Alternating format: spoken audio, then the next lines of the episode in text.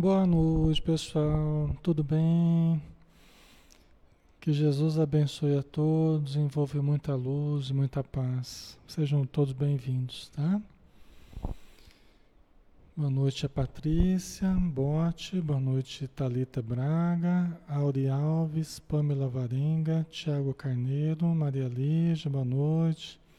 Lidiane Cantarucci, boa noite. Rita Calmon, Paula Souza, Carmen Feliz, Fernanda Fontinelli, Auri Alves. Um grande abraço, pessoal, a todos que estão chegando, tá? Mariana Simizu. Vamos começar? Já estamos na hora, né? O pessoal vai chegando aí.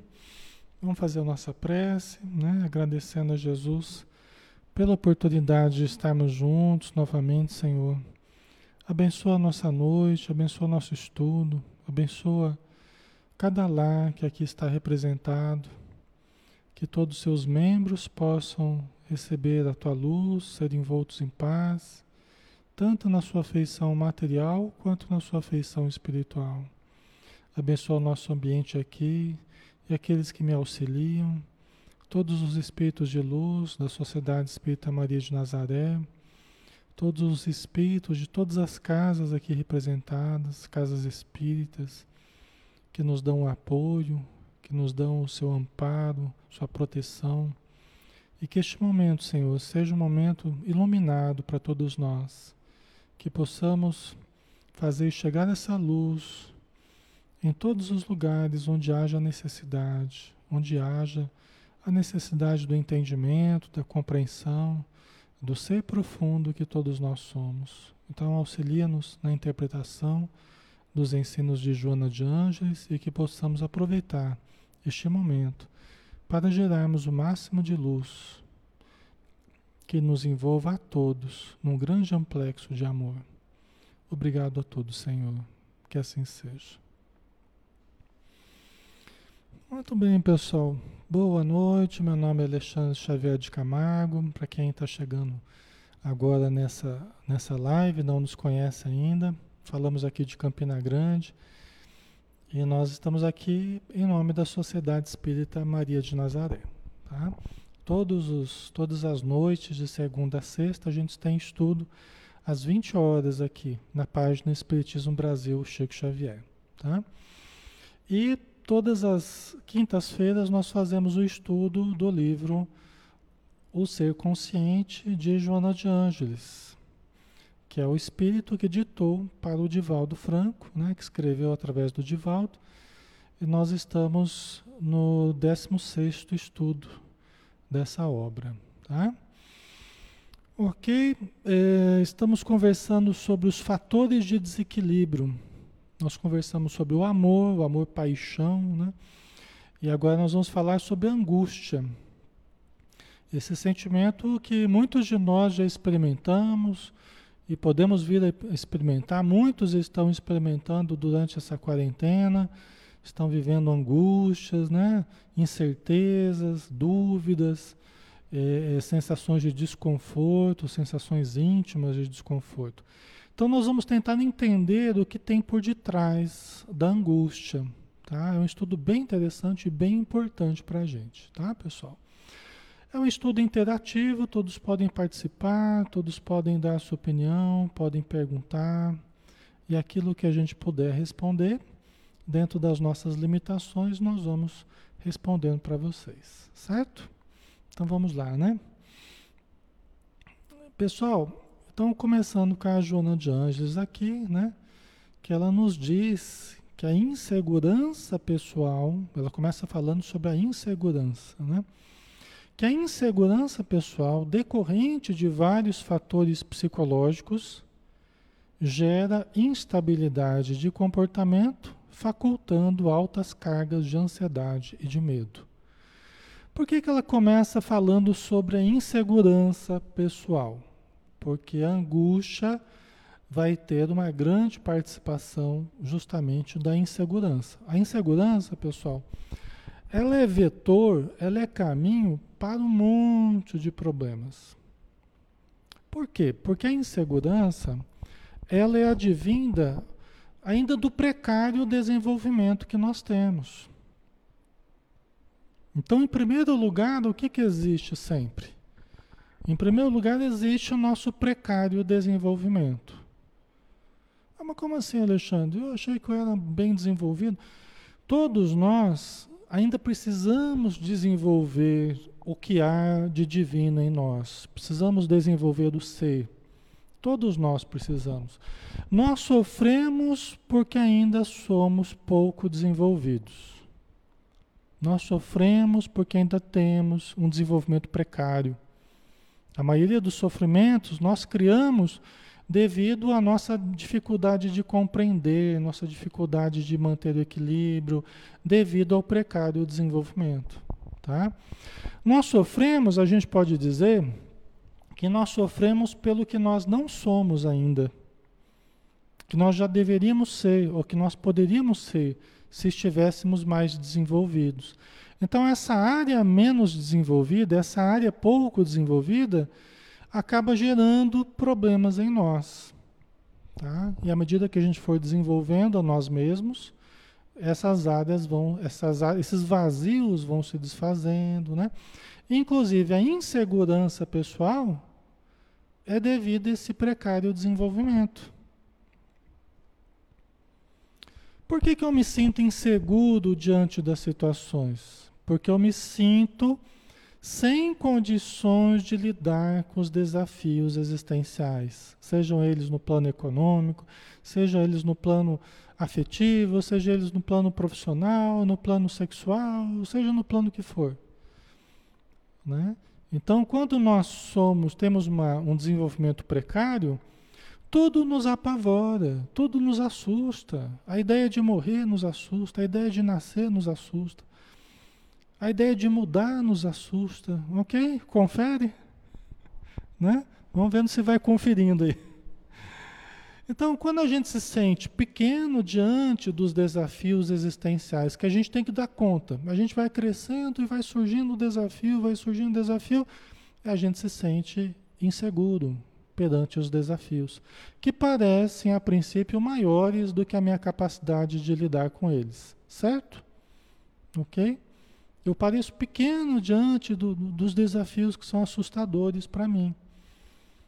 Ok? Por isso que ela fala, né? Insegurança pessoal decorrente de vários fatores psicológicos, a baixa autoestima, né?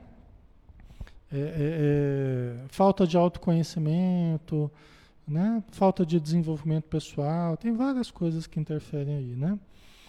Ok? E o que, que acaba acontecendo, pessoal, como resultado? Resultado do precário desenvolvimento, depois da insegurança, que, que acontece em seguida? Instabilidade de comportamento. Então, isso acaba gerando instabilidade de comportamento. Ok? Que eu fico instável. Ora eu estou bem, ora eu estou preocupado, estou tenso, né? facultando altas cargas de ansiedade e de medo. Eu não sei o que vem pela frente, eu me sinto fragilizado, me sinto inseguro, e aí vem a ansiedade e o medo. Ansiedade como necessidade de sair da situação, de passar, de sair da situação desconfortável. Então, eu quero logo sair da situação desconfortável. Acho que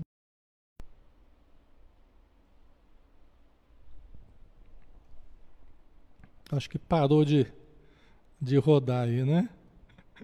Eu dei uma paradinha aqui para gente não para gente não perder o conteúdo, né? Eu vi que estava rodando ali, falei, ah, deixa eu dar uma paradinha aqui, né? A, a Sirlene Isaac colocou, né? Medo do que a gente não entende? Sim, é uma das causas de medo, o desconhecido, né? Medo do que nos parece maior do que a minha capacidade de lidar, né? Então tem várias coisas que geram medo para a gente geram ansiedade, né? Ok? Mas isso por quê? Isso porque eu sou inseguro porque eu tenho um precário desenvolvimento ainda. À medida que eu vou desenvolvendo os potenciais do ser que eu sou, da presença divina que há em mim, na medida que a essência divina vai se desenvolvendo, eu vou me sentindo mais seguro em todos os campos. Eu vou me expandindo, me sentindo mais seguro. Aqueles problemas que pareciam muito grandes, insuperáveis, na medida que eu vou tendo experiências evolutivas, aquilo, ah, eu já lidei com aquilo, eu já resolvi, isso aí logo vai passar, eu já passei por isso, eu sei como é que funciona, né? Ok? Então a gente começa a ter mais segurança em tudo que a gente vai fazer, tá? Ok, pessoal? A Neuza colocou, ando muito triste, sem saber porquê, né? Todos nós, a tristeza é um dos sentimentos possíveis ao ser humano, né, Neuza? Então, é normal que a gente se sinta triste. Lógico, a situação está diferente, né? A gente não pode fazer as mesmas coisas às vezes que a gente conseguia fazer, a gente se sente tolhido, tal, né? Tem várias coisas que podem gerar uma certa instabilidade, uma certa tristeza, uma certa melancolia. É normal que a gente sinta. O problema, Neuza e amigos, né, e amigas, é que a gente não deve é, é, cultivar, a gente não deve ficar cultivando a tristeza. Ah, mas como assim, Alexandre? Eu não cultivo a tristeza. Quando a gente sente aquela pontinha de tristeza e a gente começa, ao invés de mudar o pensamento, ao invés de compreender e sair daquela situação, a gente começa a meio que cultivar, a ficar lembrando de coisas que mais aumentam a tristeza, né? Do que a gente gostaria, que não está sendo possível fazer e tal. A gente fica meio que cultivando, tá? Esse é o problema. Nós não devemos ficar cultivando os sentimentos negativos. Eles vêm espontaneamente.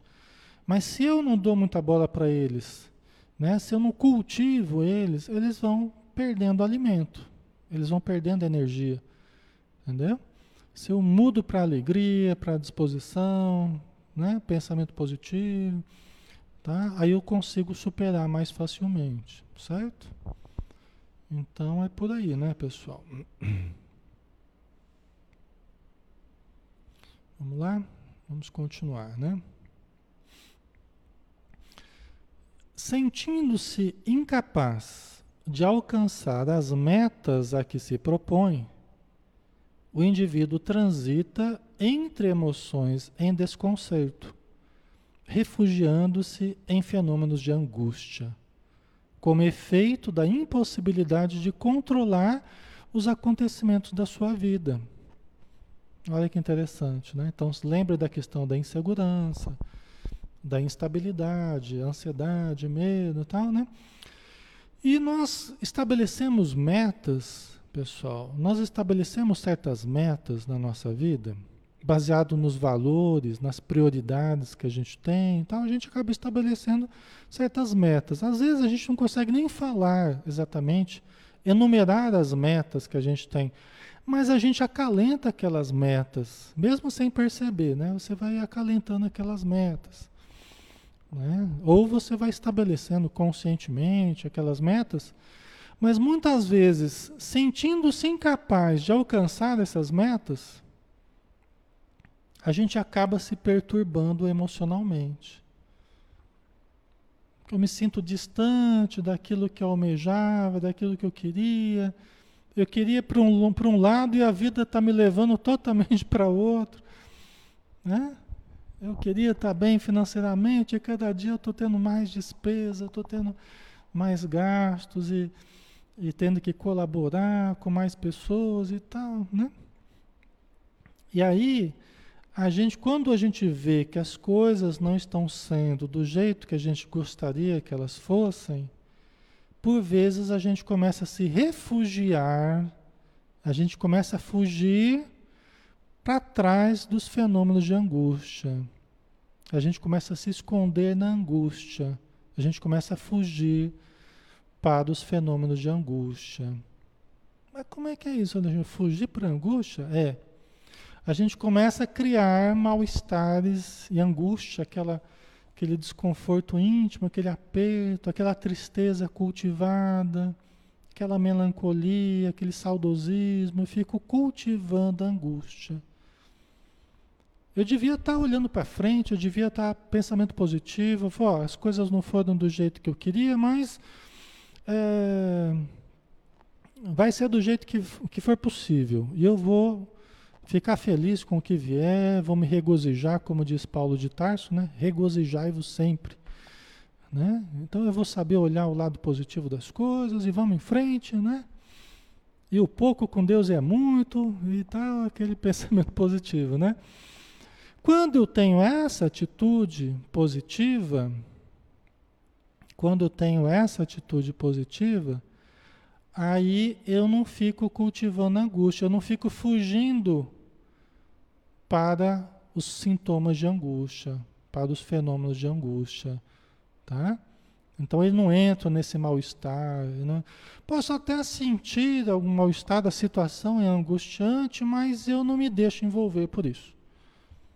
Eu cultivo a oração, a leitura, o otimismo, tá? o trabalho e vamos em frente.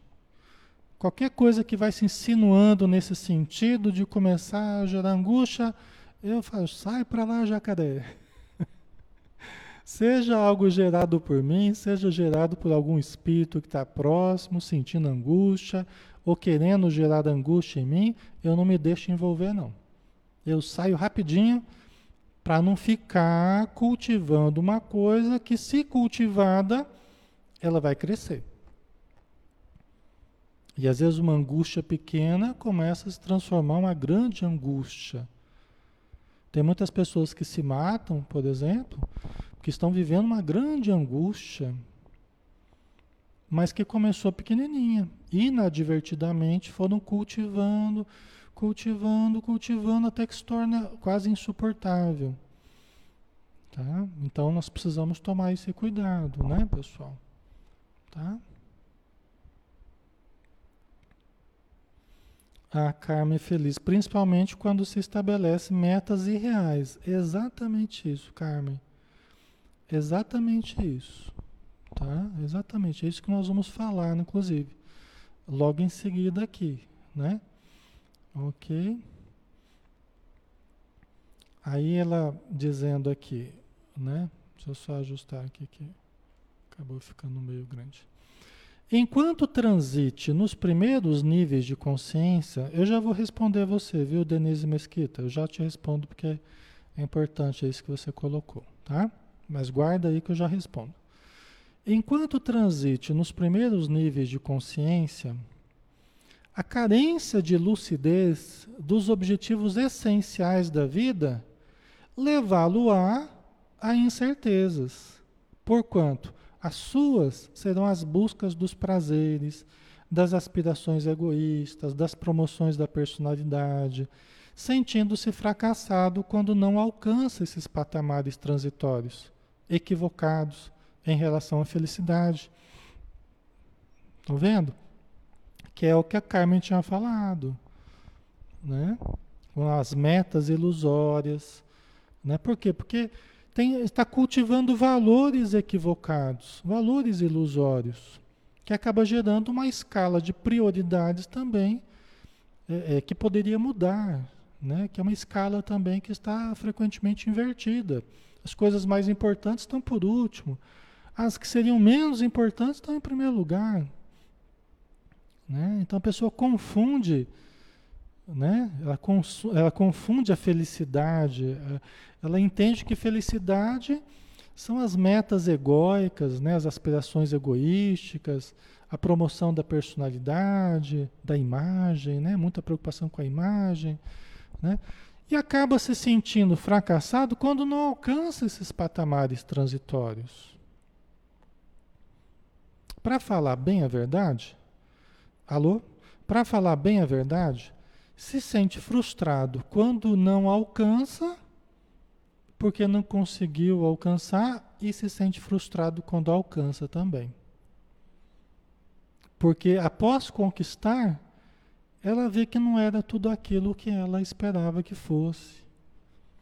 Então a Joana de Anjos até explica né, que tanto quanto ela consegue, quando ela consegue, quanto quando ela não consegue alcançar as metas egóicas, as metas ilusórias, em ambas as situações ela se frustra.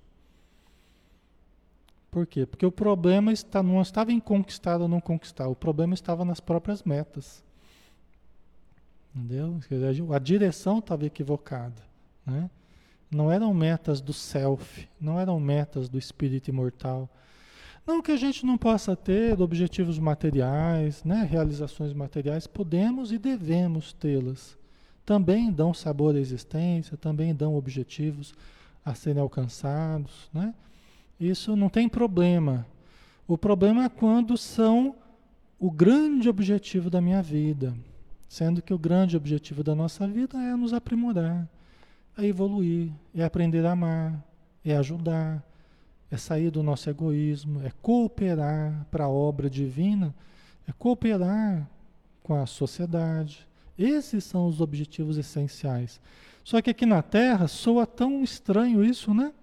Porque a gente inverteu tanto o negócio que parece, pô, Alexandre, mas tudo, que você, tudo isso que você está falando parece uma coisa supérflua, uma coisa acessória.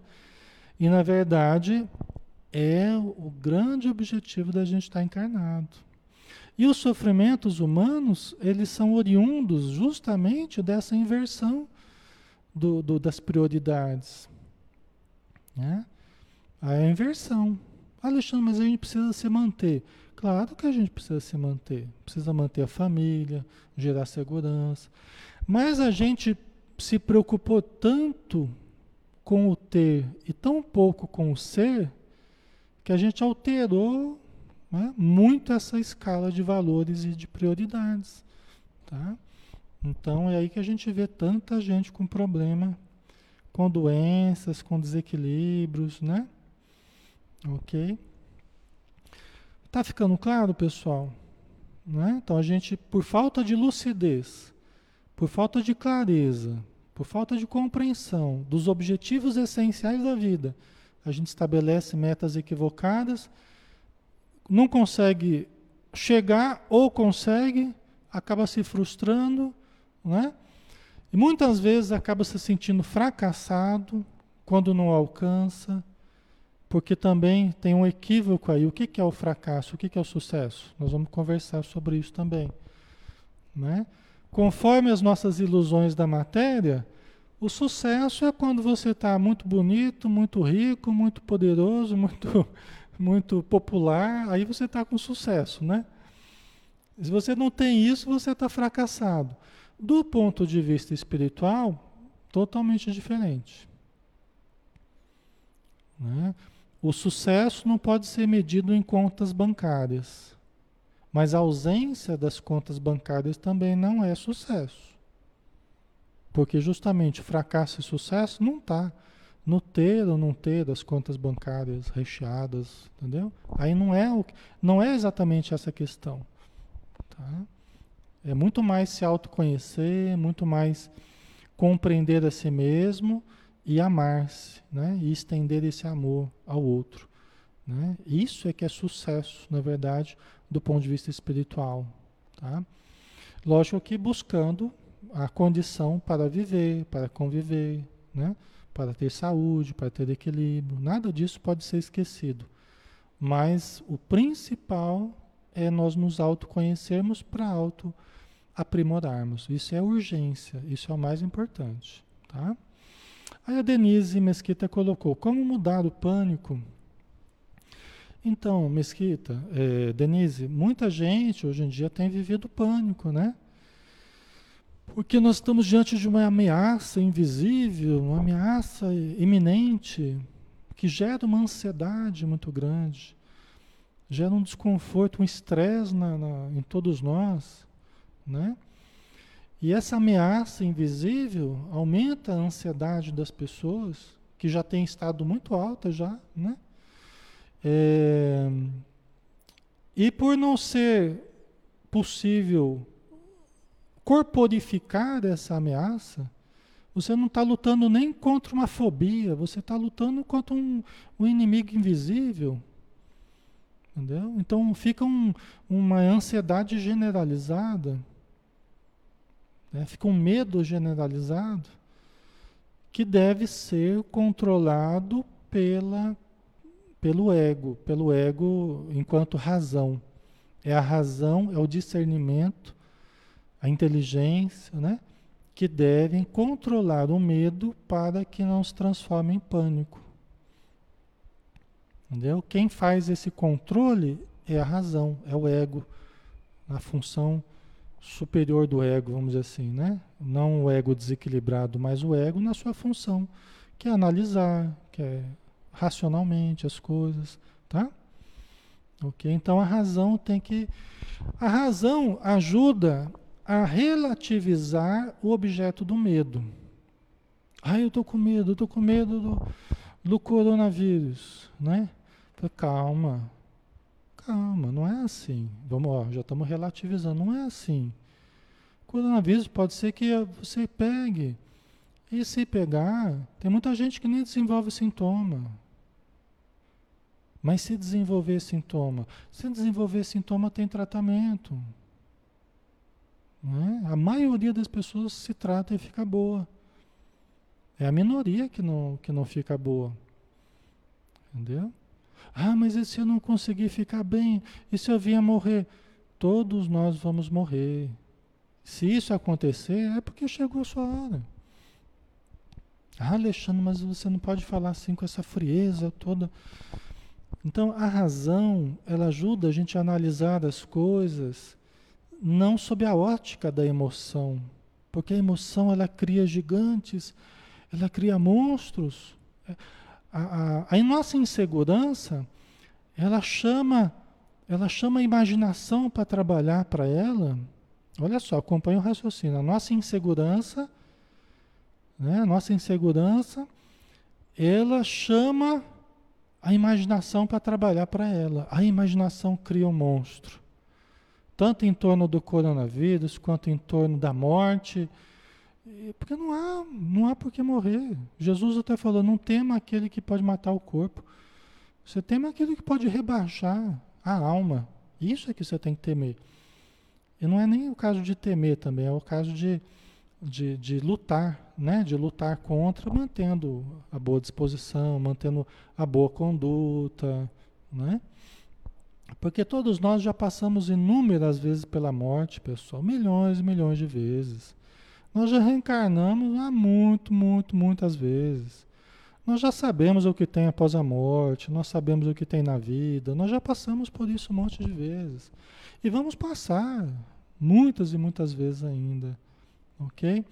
Mas na nossa imaginação exacerbada pela, pelo medo e pela insegurança, né, que são advindos do precário desenvolvimento nosso, a imaginação cria esses fantasmas, esses monstros, que nós não precisamos ficar nutrindo.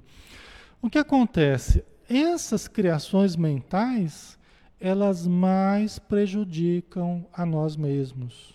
Elas baixam a nossa vibração, piora a nossa situação imunológica, facilita o, o processo obsessivo espiritual. Eu converso com espíritos obsessores e falo assim, ah, eu estou gostando de ver. Vocês todos com medo aí, facilita muito o nosso trabalho. Está muito mais fácil de influenciar vocês. Porque através do medo a gente consegue influenciar vocês mais facilmente. Os espíritos falam que o medo é a principal coisa a ser combatida nessa, nessas épocas. Épocas de incertezas, épocas de, de de convulsão social, o medo é o grande adversário, porque ele aumenta muitos problemas, né? cria problemas que nem existiam e que nem virão a existir na maioria dos casos. Tá? Então, isso é que é importante, a gente controlar o medo através da razão, conhecimento do espiritismo, nós somos imortais, nós somos indestrutíveis. O corpo pode se destruir, mas nós continuaremos vivendo. Nós continuaremos existindo. Essa é a realidade. Essa é a grande mensagem da doutrina espírita. Nada pode nos destruir espiritualmente. Nós vamos continuar existindo. Ah, eu tenho medo de morrer. Nós não vamos morrer de fato. Nós vamos morrer fisicamente quando chegar a hora, mas vamos continuar existindo, tá? OK? Então isso vai relativizando o objeto do medo, coisa que os animais não têm, nós temos. Por isso que o cachorro se entrega ao pânico, né? O cachorro se entrega ao medo. Quando solta um rojão lá em cima, O cachorro só falta ele criar um buraco no, no cimento, né? De tão desesperado que ele fica. É porque ele não consegue relativizar o objeto do medo. Agora, nós somos inteligentes. Nós temos recursos para ir neutralizando né? esses medos que começam a se insinuar dentro de nós e que a gente vai cultivando também. Ou não, nós não devemos cultivar. Tá? Ok, pessoal? Isso é altamente terapêutico, né? Ok. A Neuza também fala, sai para lá, jacaré. Você percebe que tem alguma coisa negativa rondando ali.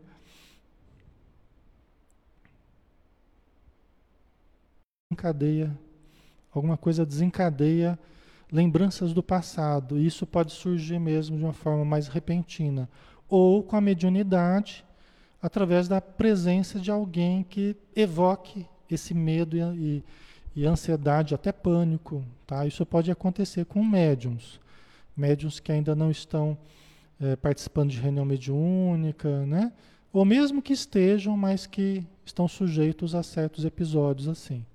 Mas aí você atende o espírito, tal, aí a pessoa melhora. Tá? É diferente de um processo que vai mais lentamente, vamos dizer assim. Tá? É um pouco diferente aí.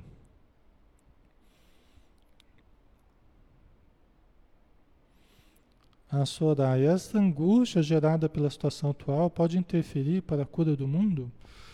Veja bem, é, Soraya, nós estamos numa situação angustiante, porque é uma situação de incertezas, então Lógico, é uma situação de certo modo angustiante por si só, né? Geradora de angústia por si só. Só que nós podemos aproveitar isso para gerar crescimento pessoal ou só angústia mesmo e nos afundarmos na angústia que não gera crescimento para ninguém. Entendeu? A gente só acaba se afundando na angústia na tristeza, na, num desejo de fuga da vida que não traz crescimento. Pelo contrário, né? mais cria dificuldades para a gente. Tá? Então nós temos que trabalhar contra, né? não nos permitirmos aprofundarmos nesse tipo de sentimento. Tá? Agora, que, o, que, o, que essas mudanças elas visam são oportunidades de um mundo em transição, né? São oportunidades de crescimento. Agora, se a gente aproveita a oportunidade, ok. Se a gente não aproveita, né, perdemos uma oportunidade de crescer, né? A Maria Lígia é egrégora, né? A energia planetária está muito negativa. Temos que procurar nos pensamentos boas atitudes, música, flores, bons amigos, boas leituras. Exatamente, Maria Lígia. Quanto mais difícil a energia ao redor, é, mais nós temos que lutar contra. Quanto maior a dificuldade, a dosagem do remédio tem que ser maior. Só que esse remédio que nós mesmos, não é a dosagem do remédio que você está tomando, não.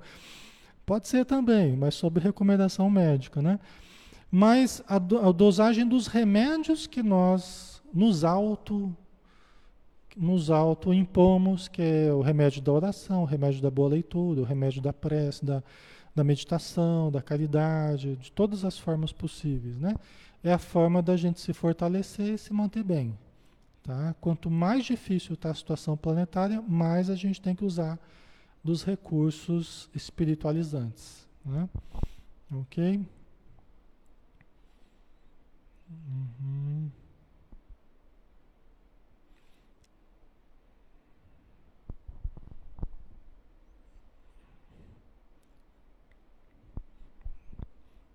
É, não ficar criando expectativas, né, Carmen? É, criar expectativas, exageradas expectativas, sempre vai gerar frustração, tá? A gente precisa tomar cuidado com isso. Certo? Vamos avançar então um pouquinho mais aqui. Aí continuando, né? Página de Anjos. Aprisionado em errôneos conceitos sobre a plenificação do eu, que confunde com as ambições do ego, pensa que ter é de relevante importância, deixando de ser iluminado, portanto, superior aos condicionamentos e pressões perturbadoras. Tá? Aquela, continuando no raciocínio, né? nós até já tínhamos falado sobre isso. Quanto mais a gente se fixa no ter, esquecendo o ser, a gente perde a oportunidade de se iluminar. Por quê? Porque cultivando o ser. Mas o que é esse cultivo do ser? É isso que a gente estava falando, é usar as técnicas de espiritualização, boas leituras, bons pensamentos, boas atitudes, né? boas conversas. A higiene mental, a higiene psíquica. Nós temos que fazer da higiene psíquica para superar os nossos próprios problemas e não entrarmos em obsessão espiritual. É preciso fazer a higiene psíquica, a limpeza dos pensamentos. Tá? A limpeza das atitudes, dos hábitos. Né? Então isso vai iluminando. Ah, Alexandre, mas eu não sou tudo isso, não, eu não sou iluminado. Todos nós temos luz. Só que às vezes a gente vai abafando a nossa luz com as coisas negativas que vão encharcando, as conversas negativas vão encharcando o nosso ser, vão encharcando o nosso perispírito, nosso sistema nervoso. Aí vem o pânico, a ansiedade, tristeza, depressão, tal, tal, tal. A gente fica encharcado. Então nós temos que estar sempre nos limpando. Como é que a gente faz isso? Né? Faz uma mentalização positiva, faz um relaxamento, toma um banho de luz todo dia. A gente toma banho todo dia, né? Pelo menos a maioria, né? Toma banho todo dia é, para lavar o corpo, mas a gente esquece às vezes de dar um banho na alma. A oração é um chuveiro de luz. A, o relaxamento e a mentalização é um chuveiro de luz que a gente lança sobre a alma, sobre tudo, na verdade, o corpo, o perispírito, o espírito, né? Então, se a gente tem esses cuidados higiênicos, para que a nossa, o nosso hálito mental esteja puro, a gente escova os dentes todo dia, né? Para que a gente tenha um bom hálito bucal, nós precisamos escovar a nossa vibração espiritual, a nossa psicosfera, né? Através do cuidado com os pensamentos. Senão, nós ficamos com um hálito mental impuro. O hálito mental Entendeu? Precisamos ter um hálito mental puro. Né? Ok? Certo? A Costa Marcelene colocou: Estou com uma depressão profunda depois que meu pai desencarnou. É, faz pouco tempo, Costa. A gente precisa, né? A gente precisa em situações como essa, lógico que cada um tem um tempo, e, e nós lamentamos pela sua perda, né? embora ele continue vivo e vai precisar que você fique bem, ele também vai ficar bem, né, no tempo dele e tal, recebendo todo o auxílio. Nós precisamos ressignificar a nossa vida, né? A gente investe em alguém durante muito tempo, como os familiares nossos, e quando eles se partem, né, quando eles partem, a gente fica com aquela energia, né, e às vezes entra em depressão. Então nós precisamos voltar a investir aquela energia em nós, na nossa saúde, na família que está próxima, naqueles que ficaram, que estão precisando de auxílio. Né? Então a gente precisa investir energia nessas pessoas, é para a gente se agarrar na vida. Entendeu? Porque senão a gente acaba definhando também. Né? Então é muito importante a gente achar significados novos, né, Costa? para que a gente continue achando sentido em viver, senão a gente se deixa afundar, tá? Tudo que a gente falou anteriormente é válido também para a sua situação, ok?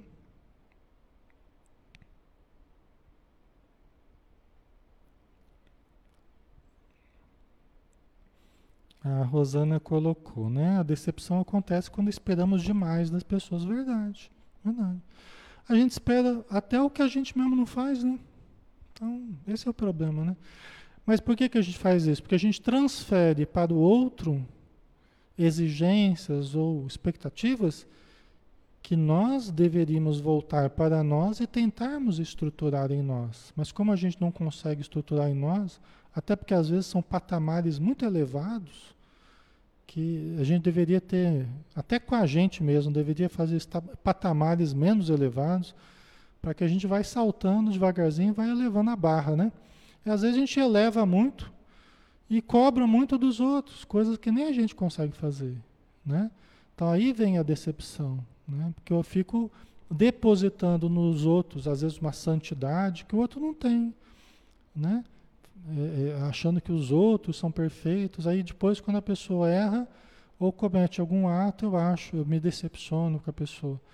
Mas é porque eu realmente é, é, estruturei muita expectativa em torno é, da pessoa, né? E todos somos seres humanos, todos erramos e tudo mais, né? Então, o que você falou é bem verdade mesmo, tá? Ok? Vamos lá? Angústia, como efeito de frustração, é semelhante à densa carga tóxica. Olha aí, né? Angústia como efeito de frustração. Então a gente vai se sentindo frustrado, mas a gente já viu de onde que vem essas frustrações, né? É semelhante à densa carga tóxica que, que se aspira lentamente. Então a gente vai cultivando na hora de dormir, pior momento. Ou na hora de acordar. Ele fica cultivando aquilo. Né? Acaba gerando insônia, acaba gerando perturbações no sono porque fica querendo pensar nas coisas, fica chorando o leite derramado, a morte da bezerra, né? E fica lá absorvendo essa densa carga tóxica. Por quê? Porque nós mesmos ficamos produzindo energia negativa, a gente sintoniza com espíritos que se aproveitam dessa sintonia, eles potencializam os nossos pensamentos negativos, e você fica lá se alimentando dessa carga tóxica, tá? envenenando-se de tristeza injustificável. Por que injustificável, Alexandre? Por que, por que a tristeza? A pessoa não está triste porque tem motivo? Aí que nós temos que usar a inteligência, o conhecimento espírita, o conhecimento do evangelho, né? Porque todo esse conhecimento, Jesus, espiritismo, né? Todo esse conhecimento que nós temos espiritual não é para nada. É justamente para a gente não se deixar é, abandonar na tristeza, no desânimo. Né? As palavras de Jesus foram palavras de conforto, mas palavras de coragem, de fé. Bem-aventurados, né? Vós que sofreis, né? bem-aventurados os que choram, porque rirão. Então, as palavras são não assim, bem-aventurados os que choram e que ficam chorando e que ficam né, se vitimizando, que fica é, é, permanecendo caídos, podendo levantar. Né? Então, bem-aventurado aquele que aproveita, vai chorar, mas, mas cultiva a fé no futuro, cultiva a esperança, cultiva a iniciativa de mudar as situações, né? Quando a gente não consegue mudar as situações de fora, a gente vai pelo menos mudando as situações de dentro, né? Ok? Então, uma coisa importante, né? É, aqui, não sei se a gente comentou, mas uma coisa que talvez até tenha passado meio batido aqui, mas aqui ela fala, né? Aqui, ó, no finalzinho aqui desse parágrafo, refugiando-se em fenômenos de angústia como efeito da impossibilidade de controlar os acontecimentos da sua vida. É uma coisa que eu não, eu não destaquei aqui, né? E é muito importante. Porque a gente queria controlar os acontecimentos, né? A gente queria controlar os acontecimentos, controlar a chuva, o sol, as pessoas. A gente queria controlar tudo, né? É o ego controlador, dominador, né? E nós queremos que os nossos caprichos todos sejam satisfeitos na hora que a gente quer, do jeito que a gente quer, né? Da maneira que a gente quer. Então, quando a, a vida diz assim, ó, Alexandre, você não vai controlar certos acontecimentos na sua vida. Você encarnado aí não vai controlar. Aqui, quando você estava no plano espiritual, você fez uma programação.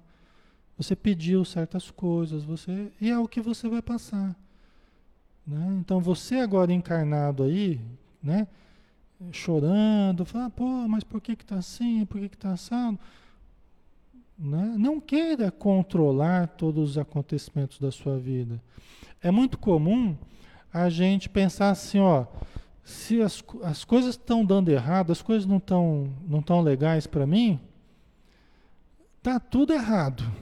Tá tudo errado na minha vida. As coisas não estão legais, está tudo errado. Eu não devia estar tá passando por isso. Esse é um pensamento muito comum, né? Quando alguma coisa não vai bem, eu penso, eu não devia estar passando por isso. Quem que é o culpado por isso? Alguém deve ser o culpado por isso. Não era por estar passando por isso. Como se nós nunca devêssemos passar por situações difíceis ou situações que nós precisamos. Né? Vocês entendem? Então, são coisas que nós vamos passar. Né? Às vezes é um remédio amargo que nós precisamos. Né? Só que quando a gente não consegue controlar certos acontecimentos que a gente gostaria de controlar, às vezes a gente foge para a angústia. A gente foge para a angústia. A vida não quer dar? Pois também, eu também não vou dar mais para a vida. A vida não quer ser do jeito que eu quero, então também não, não quero mais. Para de brincar. Não é assim? Que é uma atitude infantil nossa, né? Todos nós, de certo modo, fazemos isso quando somos contrariados, alguma coisa, mas é uma atitude infantil, né? É uma atitude infantil que nós precisamos superar, né? Aprendemos a entrar, a entender nos eventos da vida situações que nós precisamos, situações que nós pedimos, não é? Ok? Está ficando claro, pessoal? Ok. A Maria Lígia, né? Muitos dizem, estou na vida errada, na família errada. Está tudo errado. E não, não está tudo errado. Tem uma mensagem do Espírito Hamed, através do Francisco do Espírito Santo Neto, do Kiko, lá de Catanduva. O Hamed fala assim: está, você está no momento certo, na hora certa, com as pessoas certas. Não é? Então, é, é, nós precisamos lembrar disso, né? Para que a gente não se ache é, vítima da vida, né? E a vida não está dando aquilo que eu queria. Ah, mas eu fiz tantos projetos e agora vem esse coronavírus aí, ah, né? Esse corona aí. Eu tinha tantos projetos financeiros, ia construir, eu ia fazer uma coisa, ia vender, ia comprar, ia mudar, e agora como é que eu faço, né? Calma. É uma coisa que todo mundo está vivendo. Às vezes a gente tem que deixar um pouco de lado os nossos projetos. Né? Qual é o projeto de Deus para o planeta? Quais são os nossos projetos, projeto da humanidade, da sociedade? Tem hora que ele se impõe sobre nós. Aí nós temos que deixar um pouco de lado certos projetos e cuidar de ficar bem. Porque a gente se descontrola quando a gente quer controlar as coisas ao nosso redor. A gente se descontrola. A gente sai do nosso eixo e passa a se descontrolar emocionalmente. Então, quando a gente percebe que isso está acontecendo, deixa eu voltar para mim, deixa eu voltar para o meu eixo, deixa eu cuidar do meu coração, do meu pensamento, deixa eu vigiar um pouco mais, né? Deixa eu me acalmar, que é o que eu posso fazer agora, é o melhor que eu posso fazer agora, não é? Senão eu vou ser mais um a ficar gritando por aí, mais um a ficar esperneando. E já tem bastante gente esperneando, né? Então nós temos que dar um, um, um exemplo de força, coragem, fé. Todos nós somos cristãos, não somos? Somos espíritas, simpatizantes. Né? Nós temos que dar um exemplo da nossa fé. Ok? Vamos lá. É, eu voltei um pouquinho aqui, mas vamos para frente, né?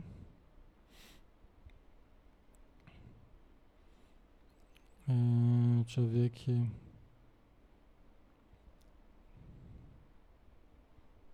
Tá.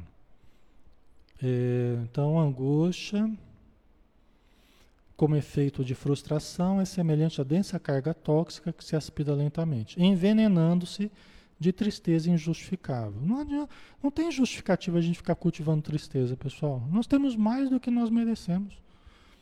Nós estamos usufruindo de mais do que a gente merecia. Mas tudo o que a gente precisa. Né? Então, isso termina, às vezes, como fuga espetacular pelo mecanismo da morte anelada, desejada, né? e realizada ou simplesmente ocorrida por efeito do desejo de desaparecer, para acabar com o sofrimento. Às vezes a pessoa se mata num ato de extrema loucura, né? extremo desatino, angústia.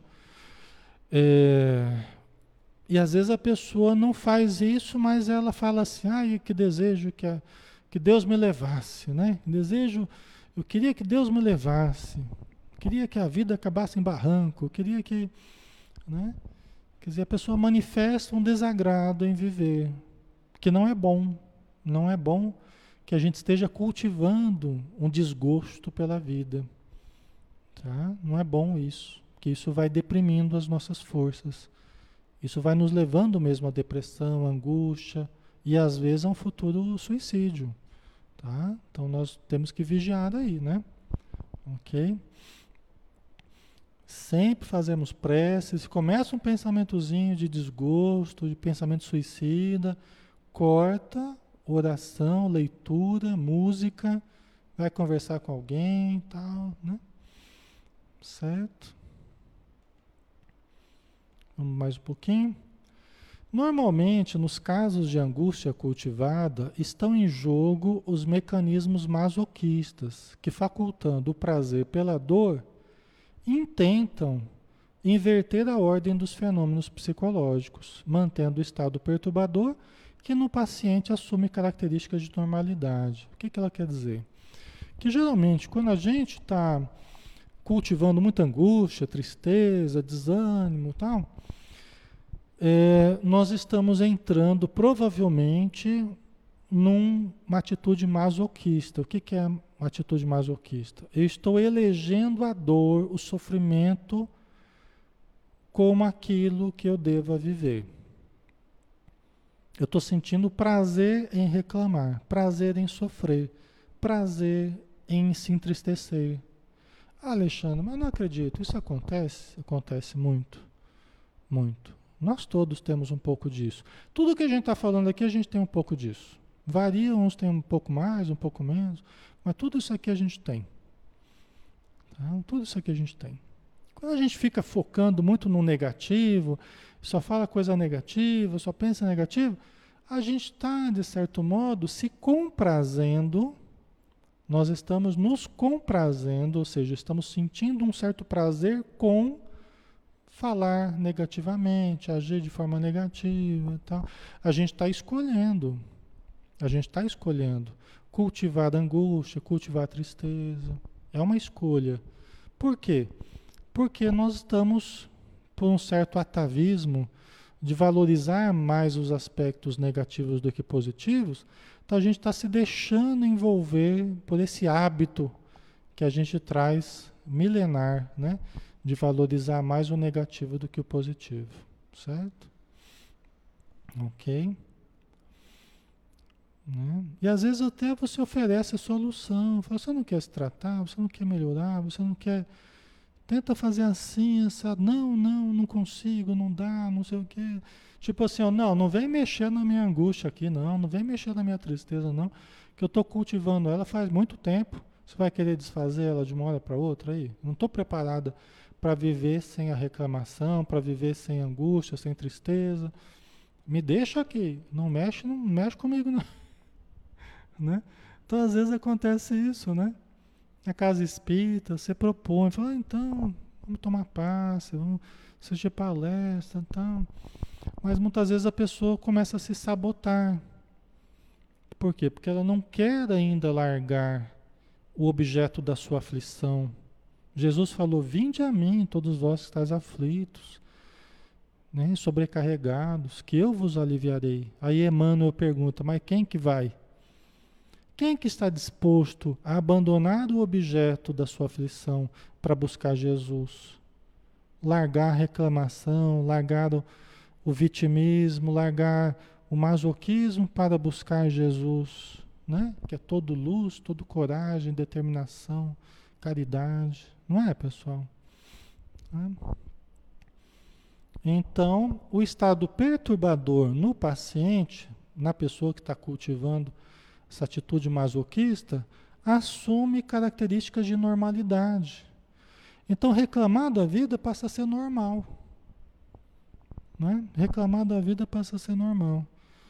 Aí, se um masoquista encontra outro masoquista, é aquela conversa animada, né? Ah, eu estou com problema aqui, problema ali, problema lá aquela disputa, quem que tem mais problema, quem que tem mais dor, quem que está mais, né?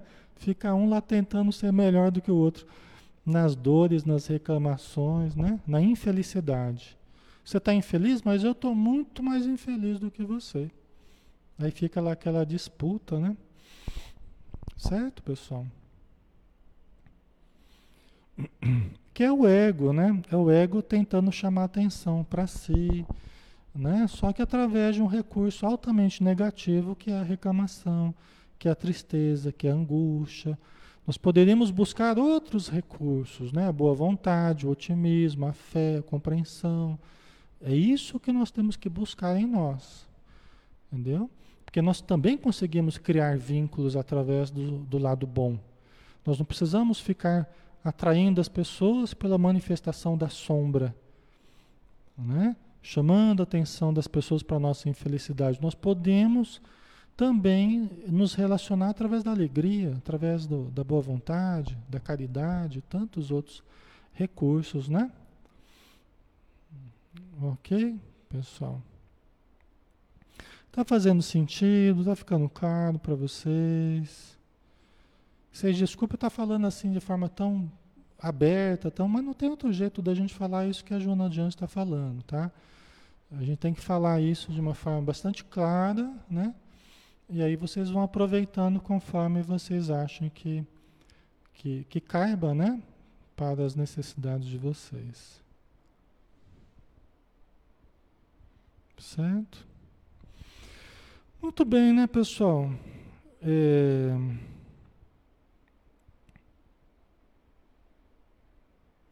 O Wilson colocou, mas isso acontece sempre, né? principalmente nessa época. São poucas pessoas que não reclamam de alguma coisa ou de alguém. Isso cria um clima, um ambiente ruim se não tivermos fé ou entrarmos em oração.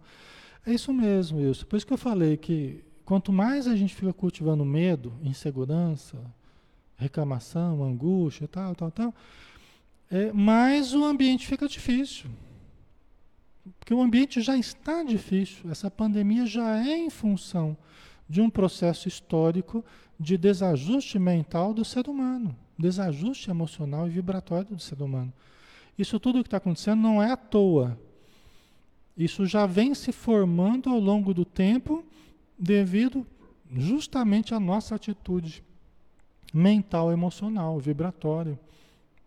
Só que se a gente lida mal com essa prova, a gente vai criando novos, novas dificuldades. Entendeu? Então, precisamos cuidar, né? Tá? Amor, né? Amor é o fator transformador.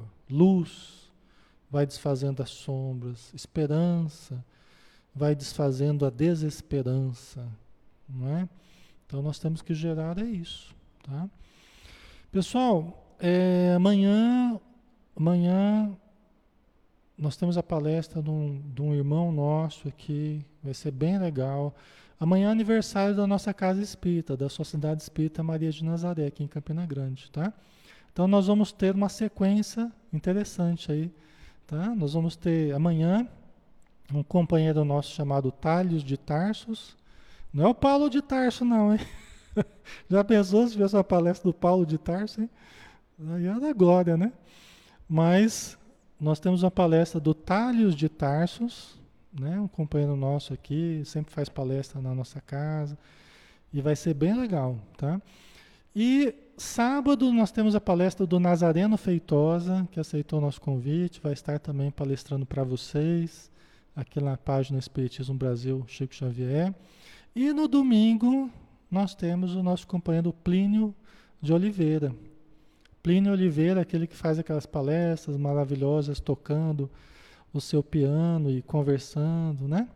Aquele cantor que faz umas palestras sobre o amor muito bonitas. Então, nós teremos aí um final de semana recheado de coisas boas, tá? Espero que vocês gostem aí. E contamos com vocês, tá? Contamos com a presença de todos e quem mais vocês chamarem aí, tá bom? Amanhã às 20 horas, normalmente, um sábado às 16 horas, normalmente, e no domingo às 19 horas, normalmente também, tá? Vamos fazer a nossa prece final para a gente se despedir, né, pessoal?